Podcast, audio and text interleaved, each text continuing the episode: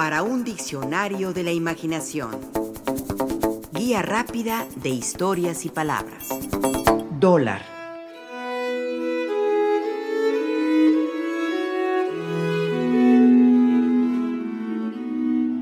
Ya Shakespeare a principios del siglo XVII usaba la palabra dólar.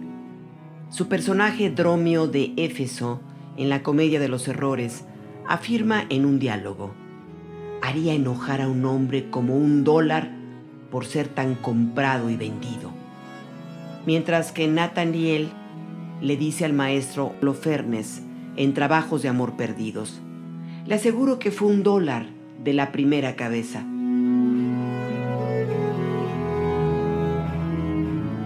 Pero, ¿acaso la cita más famosa del bardo de Avon con respecto a la palabra dólar sea la que encontramos en La Tempestad, escrita en 1611, un juego de palabras que aún podríamos avalar? Lo sostienen los personajes Sebastián y Gonzalo. Los dos están apesadumbrados por haber naufragado en una isla. Uno de ellos habla de las desventuras que ocurren ante las que solo podrían recibir un dólar, dice Sebastián. Pero Gonzalo, entre triste e ingenioso, le contesta, Un dolor recibe sin duda. Hablaste con más ingenio de lo que tú mismo esperabas.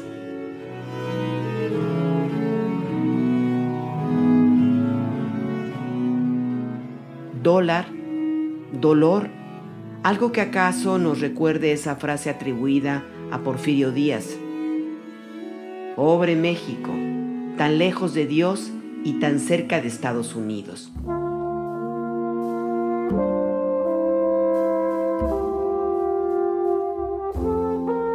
El dólar manda. Es la moneda imperial, la que rige los mercados del mundo. El mismo dólar ante el que se mide nuestro peso a la hora de los ajustes de mercado, del precio del petróleo, de las devaluaciones. Aún recordamos y añoramos cuando 12 pesos con 50 centavos equivalían a un dólar. Épocas pasadas de un cierto esplendor que se fueron con la corrupción y las malas administraciones sexenales. El dólar manda. Esos imprudentes billetes americanos, como les llamó Borges.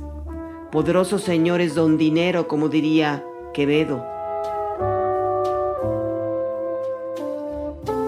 Entre los más poderosos, claro, está el señor dólar, el dólar nuestro de la economía mundial, el de las exportaciones e importaciones, el que uno compra para viajar, el que ahora flota en el ámbito de las cotizaciones monetarias mexicanas, el que mandan los trabajadores mexicanos en Estados Unidos a sus familias acá de este lado.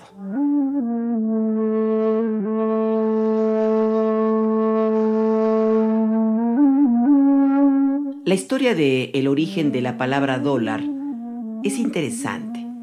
Hay una etimología falsa que nos explica el gran Gabriel Said.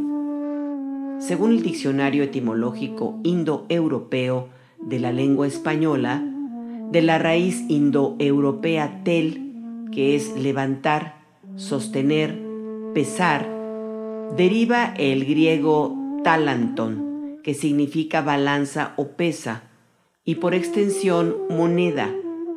De talanton a su vez derivan talentum en latín y talento en español como nombre de una moneda.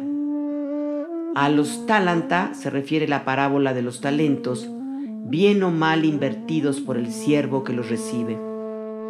Los medievales, al interpretarla, dieron a talentum un segundo significado, dones naturales recibidos de Dios o bien o mal aprovechados.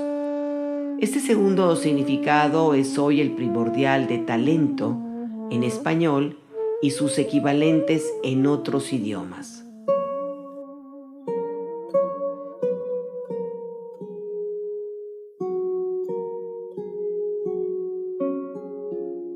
Se podría pensar que el dólar tiene su raíz en esa antigua palabra tel que significaba moneda, pero no es así. Su origen es otro.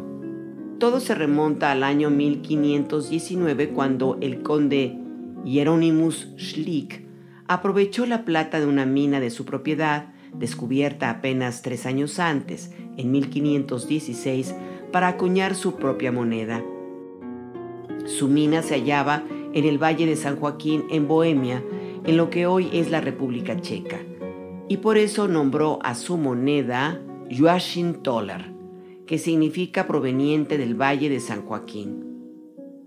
Unos años después, para 1540, la gente empezó a deshacerse del yuashim y por economía de recursos a esas monedas y también a otras provenientes de otras regiones, comenzó a llamarles simplemente talers. En España, hay que decirlo, ese tipo de moneda alemana de plata era conocida como talero.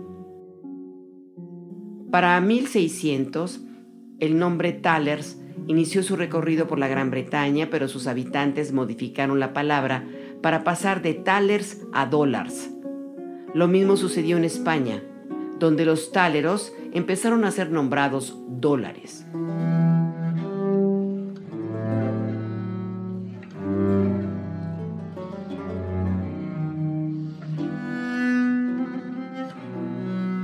1610, cuando en la Nueva España comenzaron a acuñarse monedas de plata de 8 reales, que era el equivalente en peso a los táleros, se les dio el nombre en otros países de dólares españoles.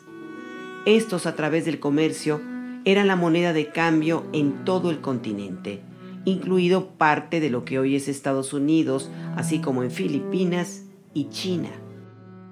El propio Gabriel Said nos recuerda que China recibía por exportaciones a México un millón de dólares españoles y que les era una moneda tan preciada que cuando la casa de moneda decidió cambiar el diseño, los chinos la rechazaron de manera contundente y tuvo que darse marcha atrás para volver al antiguo diseño. Por cierto, hay una teoría que explica el uso de una S con una línea atravesada de manera vertical como el signo comúnmente aceptado de dinero. Consiste en que en el anverso de estos dólares españoles se tenía la frase non plus ultra, es decir, no más allá, en el sentido de que nadie se había atrevido a navegar más allá de Gibraltar. Solo los españoles, que habían descubierto nuevas y ricas tierras. Ese más allá estaba representado por las columnas de Hércules, situadas precisamente en Gibraltar, que eran representadas por dos pilastras a las que estaban enroscadas dos serpientes. Según esta teoría, la S del signo de dinero son las serpientes y la línea vertical las columnas.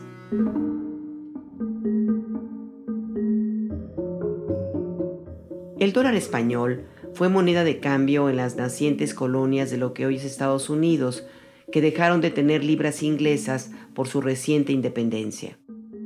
Así que cuando su presidente Thomas Jefferson propuso en 1784, en un largo texto al que tituló Notas para el establecimiento de una unidad de dinero y de una moneda para Estados Unidos, el primer nombre en el que pensaron no fue la pound inglesa, sino el dólar español, y así nombraron dólar americano a su moneda.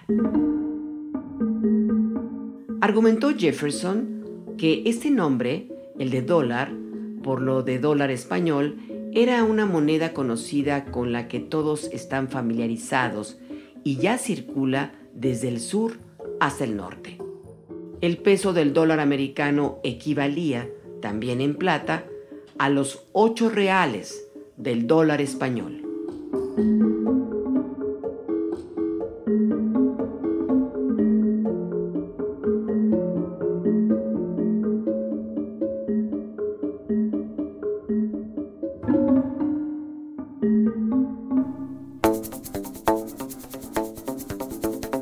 Participamos en este programa Juan Ramírez, Rafael Méndez, María Eugenia Pulido, Mauricio Carrera y Pilar Muñoz.